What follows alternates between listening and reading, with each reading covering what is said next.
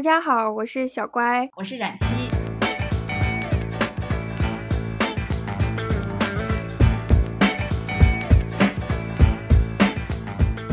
欢迎大家又回到我们的 B B 幺幺二幺电台。今天呢，我们想跟大家说一件啊，美国最近发生的悲惨的一个新闻。对，大家应该都通过各种啊社交媒体啊或者新闻平台了解到了。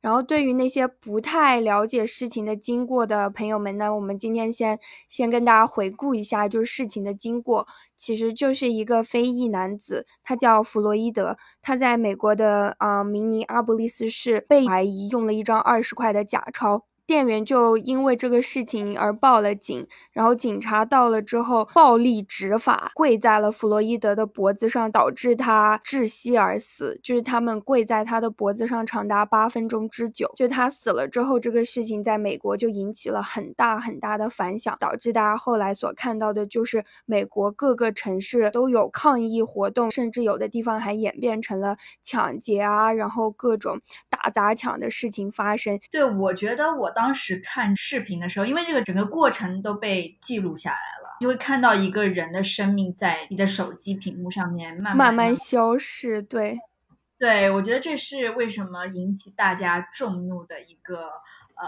原因。就是其他，因为我觉得黑人在美国被警察暴力执法致死这个事件并不鲜见。就是在啊大家最近游行这个事情的时候，不是还游行了另外两起。对，就是关于警察暴力执法和就是像这些执法机关的歧视性的对待，真的非常非常的多。刚刚开始的时候，然后冉七任问我，他说：“你知不知道最近发生的这个事情？”其实那个时候我已经看到了其他的新闻也发生过，就是这些事情，因为在同一个时间内都能发生。但是你觉不觉得，就是我因为有很多这个事件其实在发生，为什么是这一起导致了大家？突然变成了这整个运动的一个导火索，我觉得就是还有一个原因，就是因为你其他事件，你虽然知道这个人可能是因为警察暴力执法导致他失去他的生命，但是这些东西就是没有被记录下来，对，没有那么鲜活的一个刺激。这个视频真的是，我觉得那一天就在网上就爆了，然后大家就开始看那个视频，就是非常的让人怎么说，呃，不舒服。对，我也觉得在挣扎嘛，对吧？嗯，而且这个视频就是有是从一个旁观者的角度，就是他也不是警察自己的相机全程记录下来，而且这个事情是一个非常缓慢的一个过程，大家其实对这个事情的反应就非常非常的剧烈。我跟小乖之前在说怎么聊这期节目，因为我们不太想聊跟政治相关的节目嘛，但是还是想跟大家。呃，聊一聊我们所看到发生的一些事情。对，而且就是通过这个事情，然后自己也产生了很多的思考，所以其实今天就想来跟大家分享一下。所以啊，我们两个就尽量开始聊吧，尽量不把它往政治上扯，然后试试看，来聊来试试看。好，那我先说一说我的想法，就是这个事情刚刚一开始的时候，大家就爆发了各种的游行，各种的示威嘛，我。就到现在为止，我的主要态度就是，我还是会觉得说，应该去游行或者去到现场，然后看一下这整个事情，就是为什么生活在这里的人，他们为什么会选择这样的方式，为什么他们完全不能容忍这件事情的发生。我就看到网上有很多人就说，那亚洲人也被歧视啊，说白人歧视黑人，然后黑人又歧视亚洲人，白人也歧视亚洲人，其实我们是最被歧视的群体。我后来自己想。一下这个问题，我就觉得说这一起事件和其他事件它也不太完全一样的地方，就在于说它是一个执法机关和一个平民的对抗。就在这个对抗里面，执法机关是有完全的权利在的。他面对一个对手无寸铁的平民公民的时候，他其实可以因为种族的原因歧视你，他同样也可以因为别的因素歧视你。那么这个时候，你面对这样的执法机关或者是。就是社会系统的时候，其实你作为一个普通人是完全没有抗争之力的。所以我觉得平时像我们其实身边也发生过种族歧视的案件，就比如说有一些神经病走在街上，然后他对你的肤色不满意，然后对你的语言啊不满意什么，然后他会出口伤人。但是这样的事件，我觉得每天都在发生，并没有引起这么大的影响，就是完全没有人说啊我们要把这个人放到监狱里或者是怎么样，就是因为那个是发生在两个差不多算平等的公民身上的，可以骂我，我也可以骂回去。你如果伤害到了我。那么你就要坐牢，你会要对你的行为付出后果。但是如果这个是一个社会系统的压迫的话，那么我觉得这个事情就是对一个人不公平，也就对所有人不公平。所以当时我自己的想法就是，为什么你我们作为亚洲人也应该去参与到这个事情里面？其实我们要反对的不仅仅只是说种族歧视，就是说这个制度不能因为种族或者是各种其他的原因歧视你。我觉得就是对其他人也是一个进步吧。我听到你的意思了，就是只要你在制度下生活一天，这些制度就有可能影响到你的头上，对吧？对，就是你不去抗争这个制度的话，今天是别人，明天就有可能是就可能是你。对，因为我觉得就是那个警察，他可能是一个白人的种族歧视者，他歧视黑人，但是有可能某一天他就说我歧视移民，如果你不是美国。本地人，我就歧视你，然后或者因为你的性取向歧视你，因为你的性别歧视你，就他可以因为各种各样不同的原因歧视你，种族在这个里面只是一个因素而已。激发我对这个事情开始产生，嗯，怎么说感兴趣的，就是也不说感兴趣，就是让我觉得我已经听了太多，就是。作为黑人在美国受歧视，黑人的生命受到威胁，呃，黑人每天都在担惊受怕。这个观点，我是从我可能第一天来美国的时候，你就有这个感觉吧。我没有去刻意关注，但是当时想的是，怎么又发生了？对，说到这个，我就觉得，因为很多人在说，就说啊，你们不知道黑人歧视，呃，亚洲人也很严重，就说这个时候我们为什么要去帮他们？种族歧视这个。很难消除，就是其实各个种族的人都会种族歧视。我也承认，就是很多时候对亚洲人的歧视更明目张胆。但是我自己后来觉得，大家有很多时候在把亚裔和非裔放在对立的位置上，会觉得说啊，非裔被呃白人歧视了，但是你们也歧视我们啊，所以我们不管你们这样。其实这个社会系统。我们都是少数族裔，这个时候，如果你先把你自己放到别的少数族群的对立面上的时候，其实你很难去抗衡，就是统治的那个种族。互相都在歧视，然后你更难去反抗，而黑人他反而还因为有历史原因各种，他也可以去抗争。那么我就觉得亚裔你完全没有。其实这个时候，我觉得先把主次矛盾分清，说我们要先反对，比如说就是由统治族群来歧视其他族群，然后之后你再去反对说我们少数族群里面自己啊就是之间的歧视啊什么的。我觉得这样应该就。更能促进社会和谐吧？我觉得我不一定同意你说，就是这个事情一定要有先后，这两个事情都是不对的，就是它可以同时发生。我同意，其实我的意思也是，就是在面对。因为是个不同权力阶级的这种压迫的时候，主要矛盾是说我们去反对统治种族的压迫，这样再来解决说为什么黑人也有歧视其他种族的行为啊这些，我会觉得说为什么这个要先解决，因为这个已经迫在眉睫，就是。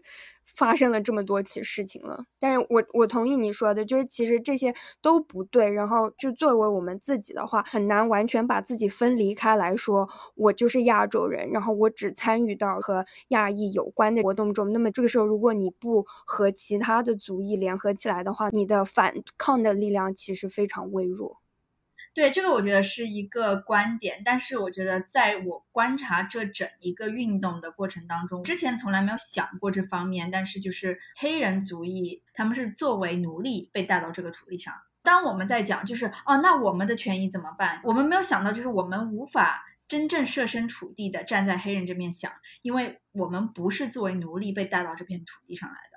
嗯，我同意。就是其实我我们很难知道说为什么他们积压了这么久的愤怒。而且我之前就是看到有一个纪录片嘛，然后我也想跟大家分享一下。可能很多人对美国的历史其实也不太清楚。后来我看了那一个关于美国社会对黑人的压迫的时候，我就觉得真的比我们想象的还要严重。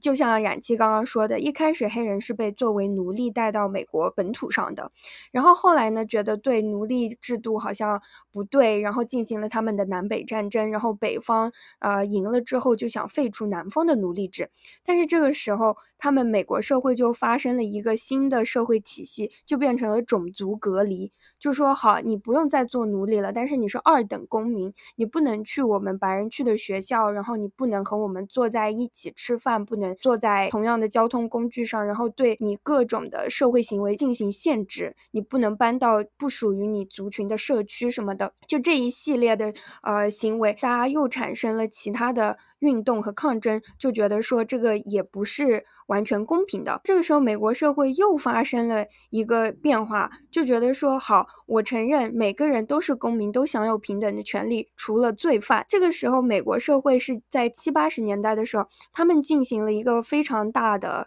叫做嗯毒品战争的一个政治运动，从一开始是美国政府说他们要强力禁毒，加强打击毒品的力度。大家都知道，其实从那个时候，黑人很少能受过很好的教育，所以他们其实很多人可能就是靠嗯贩卖这些为生。比如说像大麻一类的，现在美国很多州大麻都已经合法了，贩卖大麻这些其实是非暴力犯罪，它对美国社会的危害其实没有说非常大。就是是有危害的，但是美国政府把这些贩卖大麻的这些黑人，把他们放到了监狱，说要判你几十年的这个行为，其实就是把这些人全部都归为罪犯。其实他在监狱里面又可以奴役你，就是这个制度是的，一直都有在变化，但是一直。都没有说完全解决了这个问题，媒体也起到了一个非常大的作用。为什么大家会对黑人是罪犯的这个印象根深蒂固？按种族比例的犯罪，可能黑人的比例会比较高，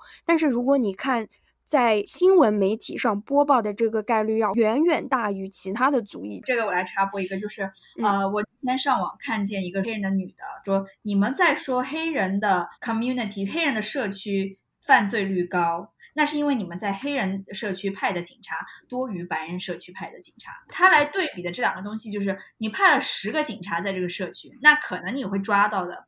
呃，一些事件就会多。然后白人社区你一个警察都没有派，然后说这里的 犯罪率高于白人社区，这个不能这样比嗯，所以我觉得就是要从根本上来解决这个问题是非常非常困难的。我们之前就是看到有很多黑人，就是他们真的非常的愤怒，这个系统那么多年以来都是这个样子的。他们就说每个人大家。很多时候都会说啊，你知道，就是改变需要时间的，什么事情都不是一夜发生的。他们就说，从我的祖父辈到我的父母到我，然后甚至要到我的下一辈，这个系统、社会制度还是这么的压迫。我们真的不知道，就是什么时候这个事情能改变。不是跟你说我去了一次在曼哈顿的游行吗？嗯，不管是大家在网上积极的发一些消息来支持这个黑人运动也好，或者是他真的上街去游行也好，我觉得我看下来，我觉得呀，白人比较多，对，白人。好像更积极，白人非常积极，说帮黑人要权益，就觉得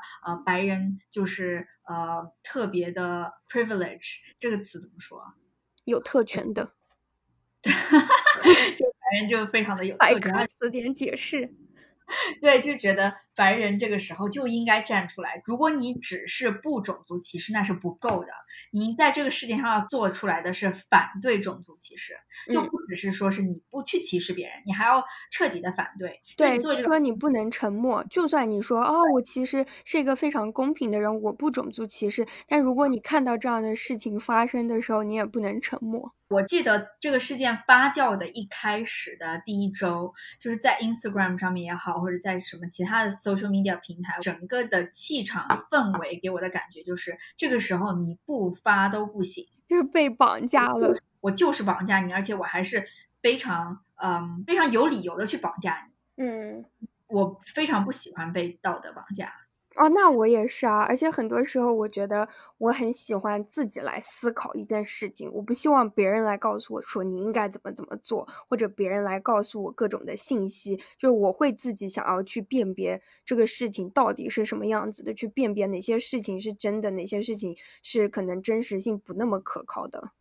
对，我就跟呃一个美国人我们聊了这个问题嘛，然后他就说他他的态度就比较没有那么积极，就是说有很多人现在是为了发而发，因为你也看到，就是这个事件发酵以后，真的有一些很讨厌的白人，就是当然有一些是很想去帮助别人，还有很多人就是。你在网上你也看到，有些人就是把整个游行搞得像去参加音乐节一样。对，有的我之前就看到，就说其实有很多网红或者都不一定是网红的人，就是在蹭这个事情的热度。一个牌子站在路上拍一张，然后就走掉。对，之前还发过说美国有两个就是很年轻的那种网红，他们把自己的聊天记录发出来，就说啊，一个女生问另外一个女生说今天要不要去游行，第二个女生就说啊好啊，让我想一想要穿什么，大家就说。真的吗？就是你真的就是把这个事情还当成了一个你的 O O T D 秀，真的是够了。真的有好多这样的，每天都见到有各种无脑的人。这个就回到我们之前我们两个在聊天的一个观点：为什么白人会比我们身边的一些很多黑人的朋友要激进？就是两点，我觉得首先第一点就是一个种族，当你生存环境已经达到了一个非常优越的时候，嗯，你已经什么东西都有了。这个时候你才会考虑到照顾别人，就是相当于你才会去追求公平啊，然后追求一些就是更高尚的东西。吃不饱穿不暖的时候，你根本就没有想没有能力去照顾到别人，就是相当于你坐飞机的时候都会说家长先戴上呼吸口罩，你再去帮你的孩子戴口罩，因为你只有照顾到你自己，你才有能力去照顾别人。所以这也是从反方向证明了白人的确是起码是在。这个环境下，我觉得不用在美国，是在全世界。我觉得我自己觉得，就如果要按人种分的话，其实还是我们整个世界体系都是白人主导吧。我们今天如果只谈美国的话，就是特别是在美国，我们所说的很多白人，因为我后面也跟其他，就是比如说在俄罗斯来的白人，或者是从欧洲来的白人，他们就觉得，那我们的权利呢？当你们每天口中所说到的 white people，white people。你们应该说的是 American white people，可能他不会有黑人所面临的这些问题，但是他也不会像我们所口中所说的白人。就像我的邻居的这个俄罗斯白人的女生，她就说，对于这个事件，我能做到的就是精神上支持，但是我无法做到我非常积极的去参与。她说，因为我觉得我在这里，我也是一个少数族裔，我也有我自己的 struggle。她说。虽然我是白人，但是我并没有所说的美国白人的享有的这些权利，而且我没有去压迫这些黑人，所以他觉得我为什么要去参与这件事情？美国的这个种族的问题非常的复杂。嗯，我觉得这个还是和就是他们美国自己社会制度的体系和这个也比较有关系，所以就是特别在现在这个环境下，像我们你作为移民，其实处境也很难嘛，就是最近。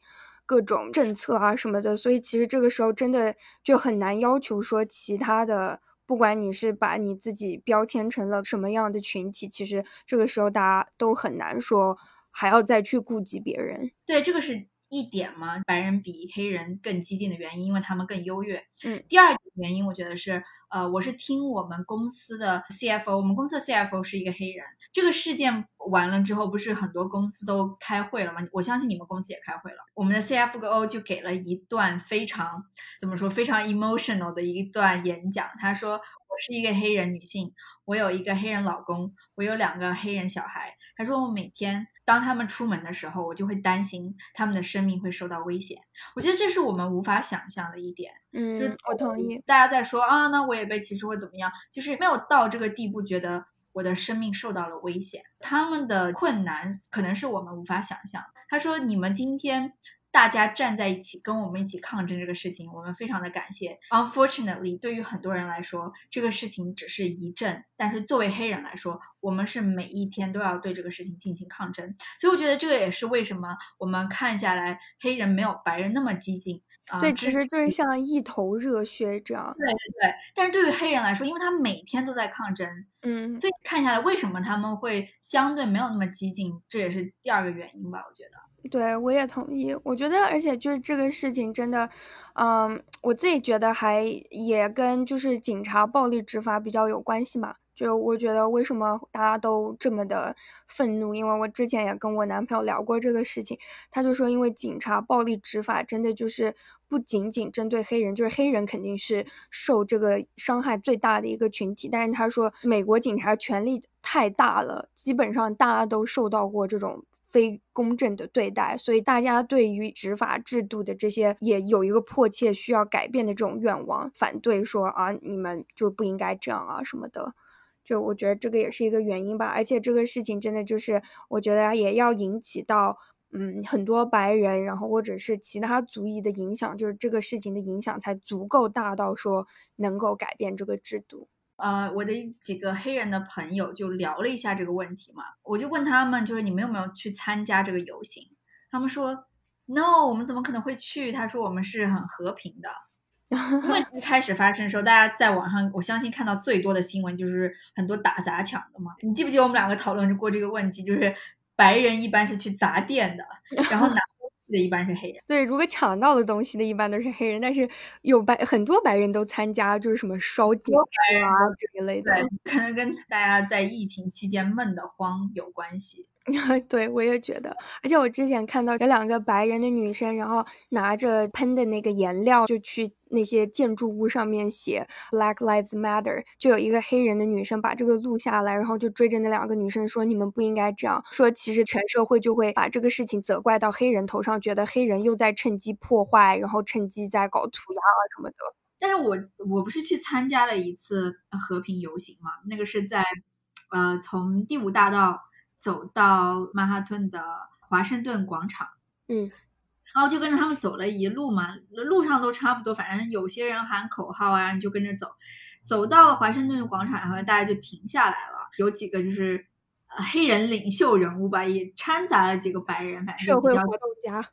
对对，就在组织一个，啊，像演讲一样的，其中有插播一些歌啊，或者有些人表演啊这些的。有一个瞬间让我觉得啊特别的感动，我不知道那首歌是什么，但是应该是一首非常经典的一首黑人的有一点呃 soul 的那种音乐了嘛。嗯，很多人就跟着唱，主持人那个时候就说，在场的。黑人就举起你们手，他说：“请大家其他种族的人来支持的人，我请你们配合，把你们手放下去。现在我们只想给我们的兄弟姐妹一个瞬间，让他们感受一下这个力量。”嗯，他们就把手举在空中，然后我转过头的时候，有几个黑人的女生相互靠在一起，开始流泪，就是那个瞬间就给我觉得。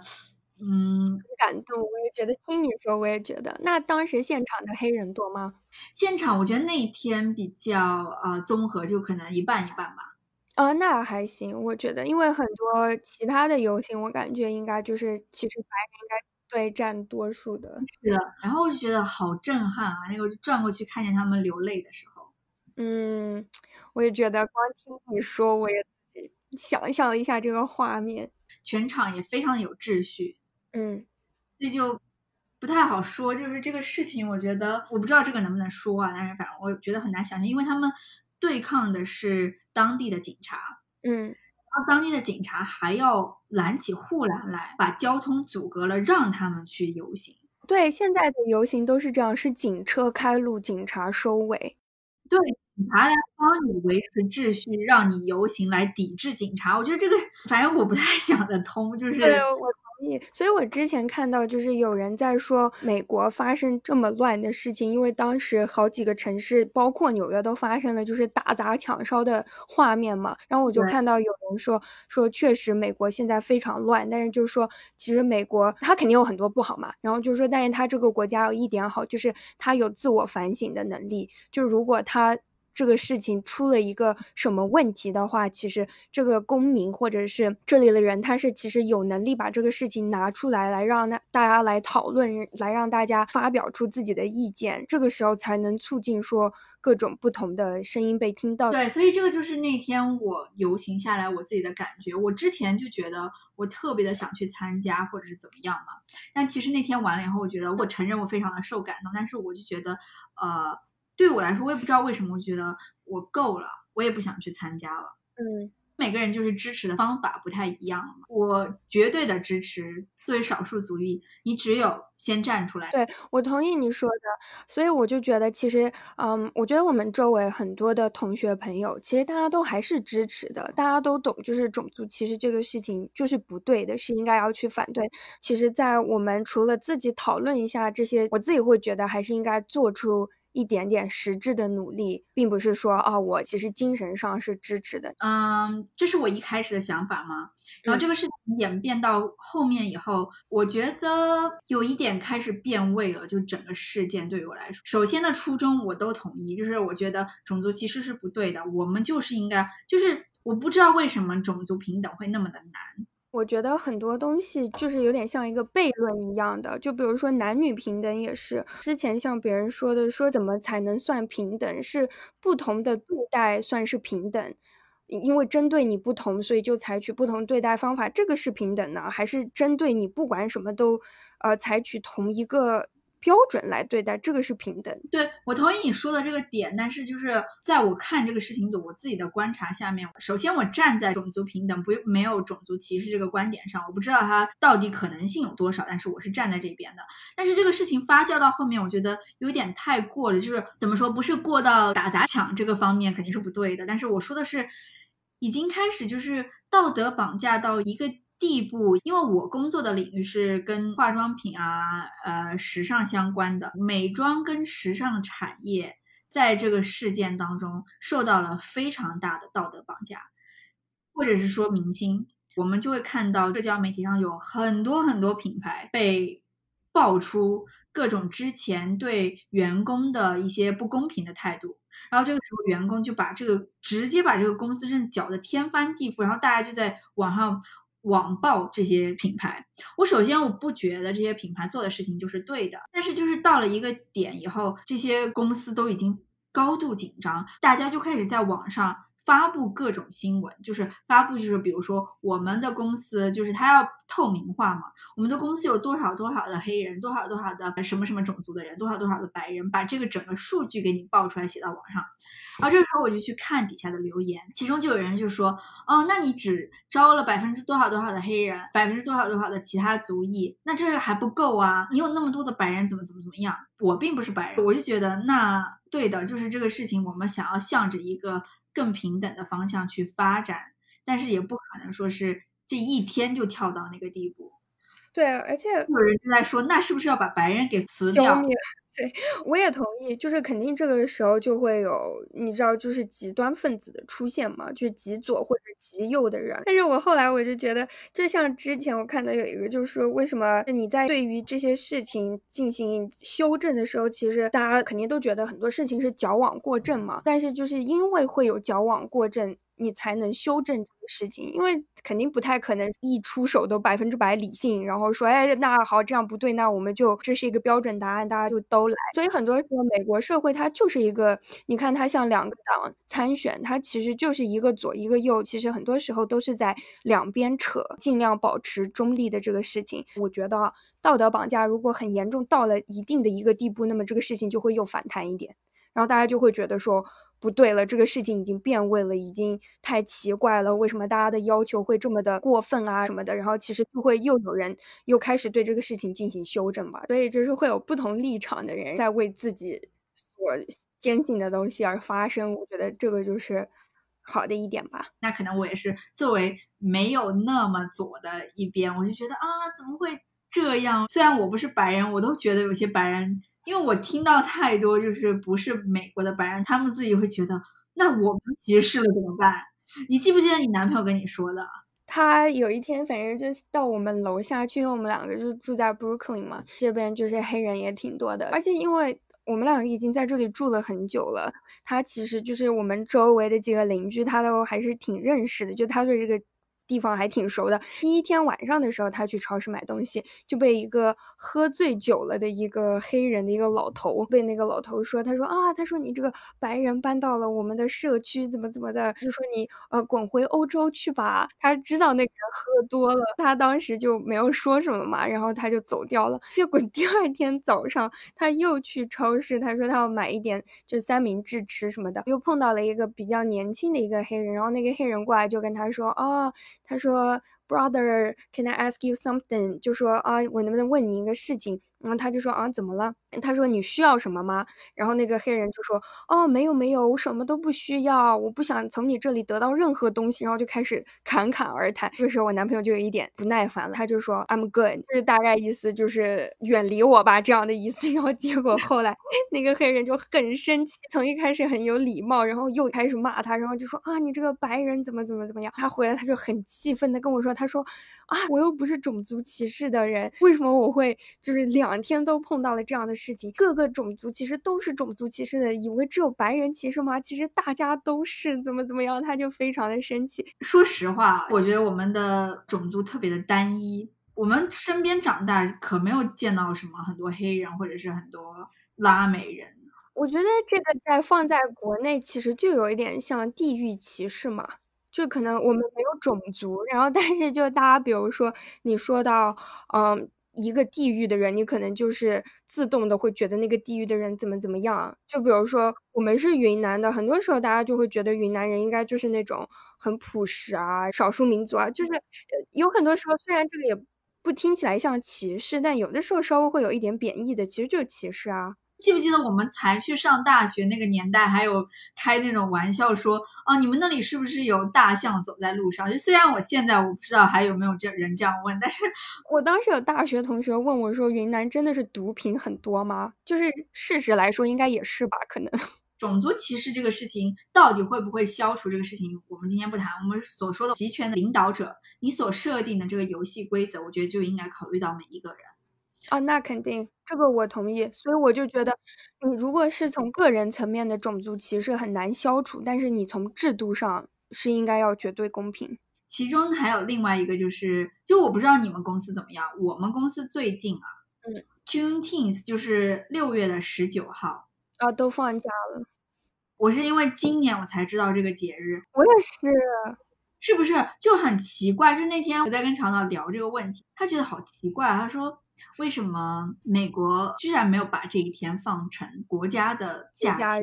嗯，节假日。这个节假日就是今年才被提上大纲。纽约已经把六月十九号放成了纽约的法定节假日。这一天是德克萨斯作为最后一个州废除了奴隶制。嗯，对。然后现在就各大公司都说，为了庆祝这一天，就让大家放假吧。”这真的很多时候，我觉得这些真的，就比如说 Martin Luther King 也是一个节假日，但从来都不放假哦，就是。你如果不放假，你怎么能让大家来庆祝这个节日呢？这就非常的不公平。现在很多的公司都把它定成了节假日。那天我在跟一个朋友在聊这个问题，他就说：“那是不是你们公司今年才做这个事情呢？”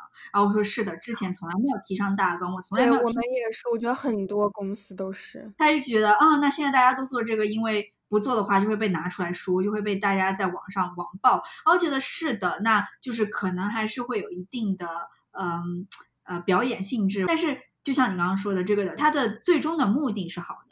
对，所以现在就是像这些大一点的公司，我们都开会嘛，公司都在积极制定，说要促进种族平等啊，促进就是公司多样化什么的。就比如说，你说你们公司的 CEO 是黑人嘛？我们公司的 CEO 是印度人。就我们的这些公司，感觉他们就也很积极的参与到这个事情来，也没有让人会觉得伪善，因为就是他们也。他们也不是白人，对 对。然后我们就说，公司开会的时候就说，我们只要给这些啊机构捐款的话，公司每人呃给你 match 到一千块，就是你捐一千块以内，公司都你捐多少，他给你多少。啊，他说 match 应该是他也捐吧？我们公司之前的 match 是说，就是他我们是捐给一个健康机构的，他是说如果你捐，公司就。Match 到多少？就是他也捐给那个那个机构这样。你现在说了，我又不太确定，因为我捐了一百块，我现在还没有收到我的一百块。我我觉得，如果他叫 match 的话，有可能是这个意思，因为不然的话，为什么他就让你们捐，就是可以公司捐嘛？是的，是的。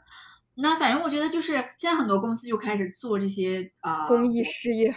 对对对，我觉得这是也是一步一步的基石。我觉得就像之前我听到的，就说这些老一辈的人，他所经历过这些事情的人，他还没有去世，所以这个事情不可能是一天完成的。大家都是在为你们的后代所铺路，嗯，为所有的人就是争取出一个更好的生活环境吧。在我没有来纽约之前，我身边没有接触那么多黑人之前，我自己没有觉得我会有黑人的朋友。就是来到纽约了以后，你身边多了黑人的朋友以后，我觉得其实他们人很好呀。哦，我也觉得，就是我觉得我们应该都碰到过，有的人就你可能看到他，你完全不会想跟他有任何交集，你会觉得说这个人感觉就不太可靠，然后比较可怕什么的。但是有很多其他的背景啊，什么和我们比较像，或者是就。周围的邻居其实有很多人，大家一般来说，你只要不太有一颗有偏见的心，我觉得其实都还是能相处的。像我们家旁边有一个邻居嘛，他在这里住了很多很多年，他其实不一定是一个传统意义上的好人，因为他就是每天都在喝酒。我男朋友跟我说，他有的时候还嗑药。他已经四十多岁了吧，然后住在一个就是非要跟男朋友做做朋友的人。对，然后他住在一个非常小小的一个小房子里，他那个院子也就是非常的乱。他有两只狗，一有人路过他们家大门的时候，然后就会疯狂的叫，很多次就是大家都被那个狗吓到。有一次我们还听到有人就跟他吵架，就说什么我要毒死你的狗，说你的狗反正就很讨厌什么的。我觉得有很多时候他可能不一定是一个，就是严格意义上的一个好人嘛。但是他，我们经常，比如说我男朋友的车需要修理啊，然后或者是需要借什么工具的时候，他都会就很积极的来帮你。这样，他就说啊，我有啊，我有这个，我有那个。就是他其实怎么说呢？就是有的时候，我觉得如果没有和他交流过，光从他的外表，然后或者是他生活环境，你看到他，你可能会觉得说，哦，这个人我可能永远不想要打交道。这样。对，我相信你也有这样的观察，就是很多在这边读书的中国的朋友，或者是就是亚洲的朋友吧，就是对黑人会有一点怕怕。有很多时候，我觉得不是黑人很喜欢跟你搭讪嘛，他来跟你就是啊说小姐你今天怎么样啊？哦，你看起来真漂亮。就我有朋友就会觉得哇好恐怖啊，然后就说赶快走。然后其实我觉得一般来说。他不会对你怎么样。其实说完了之后，对你笑一下，你离开了，他其实也不会怎么样。有很多时候，可能因为各种文化观念的不同吧。对对对，就像我们两个因为住的这个地方，黑人就很多。如如果大家听过我们的第一期节目 B B 幺幺二幺在哪儿去哪儿？哎，那期节目叫什么？应该叫 B B 二幺往哪儿走？好像。大家就会知道，对我们这个呃为什么要叫 B B 幺幺二幺？我们在布鲁克林的 Bushwick 跟 Bed-Stuy 幺幺二幺是我们的区号。然后这边有很多的黑人，我就记得我家里面的人就会跟我说，他说你要不要去搬一个好一点的区域呀？真的真的。很难跟他解释说，就是其实这里蛮好的，就是黑人多，其实也蛮好的，就没有什么不好的。对，我觉得这里怎么说，就是其实相对肯定就是比起其他的区域，它没有说绝对安全嘛。就我觉得也不能误导大家，就是有很多地方，就是有的时候对案件还是会发生。然后，但是我们之所以喜欢这里，就是因为这里它有一个很开放的一个环境。然后也因为就是案件的发生，在这个疫情的刚 开始，我们家门口就发生了枪击案，我的天呐！而且最近真的说最近什么犯罪率都会攀升。但是这里跟疫情有关了。但我我其实跟你一样，我记得我才搬到这里的时候，原来那个时候好像还很少有 Uber 和 Lyft。就可能五六年前的时候，反正那个时候我还没有怎么太用 Uber 和 Lyft，有很多时候我打车还是在用那种华人的电召车，就你打个电话，然后和他预约一个时时间到哪里哪里来接你。多次就会有华人的司机说，他说这边黑人很多哦，他们会住在这里。然后我就说啊，其实好像还好啊什么的，反正就 挺。不过这边中国人很少哎。然后我说嗯，是的吧？对对对，我也碰到过。当然这个也是看大家，如果你对比如说嘻哈，然后或者是什么其他艺术有关的那些东西比较感兴趣的话，就这几个地方其实是非常值得大家来观光一下。啊，反正就嗯，都分人吧。我觉得不要觉得你碰见的恋人就一定是坏人，见机行事呗。太搞笑了，你说的对。反正就是小心一点总是好的，但是在小心同时，就是也有一个嗯比较开放的心。其实很多时候，我觉得你的态度能决定了别人对你的行为。是的，那是不是差不多了呀？我觉得差不多吧。今天跟大家聊了很多。如果大家关心就是曼哈顿被打砸抢的那些，其实好像也就发生了一两天，就晚上发生，第二天就已经修好了。而且我们前两天还宵禁了，纽约还宵禁了一周吧，大概对吧？对，所以我觉得现在应该也没有这么多的事情发生了。就八点以前就必须都在家，不能出门嘛。晚上八点，八点到凌晨五点。很多家里面的人就会问说：“哇，你们那边现在怎么样啊？觉得好危险或怎么样？”我就觉得，嗯，好像还是危险，但是我也不知道哎。因为我们都还在家，对我觉得还没有进行正常的社交活动，所以其实你就。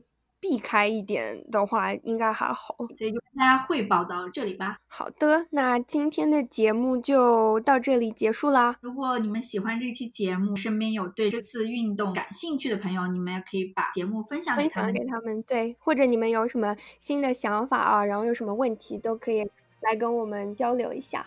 那这次节目就到这里啦，大家拜拜。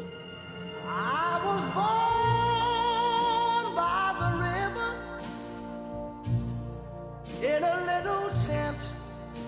Oh, and just like the river, I've been running ever since. It's been a long, a long time coming, but I know a change gonna come. Oh, yes, it will. It's been too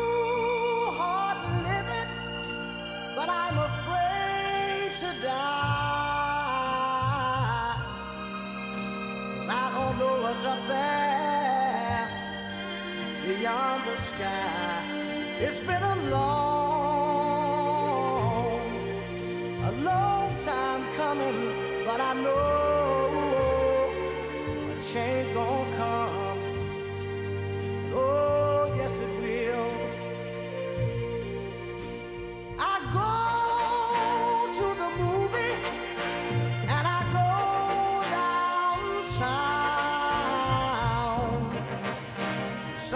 keep telling me don't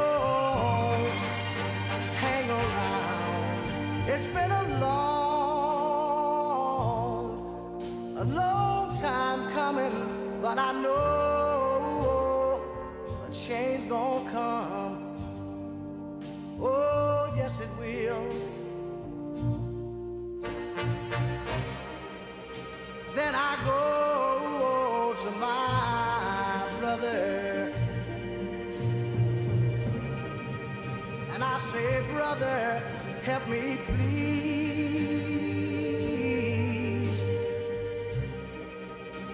But he winds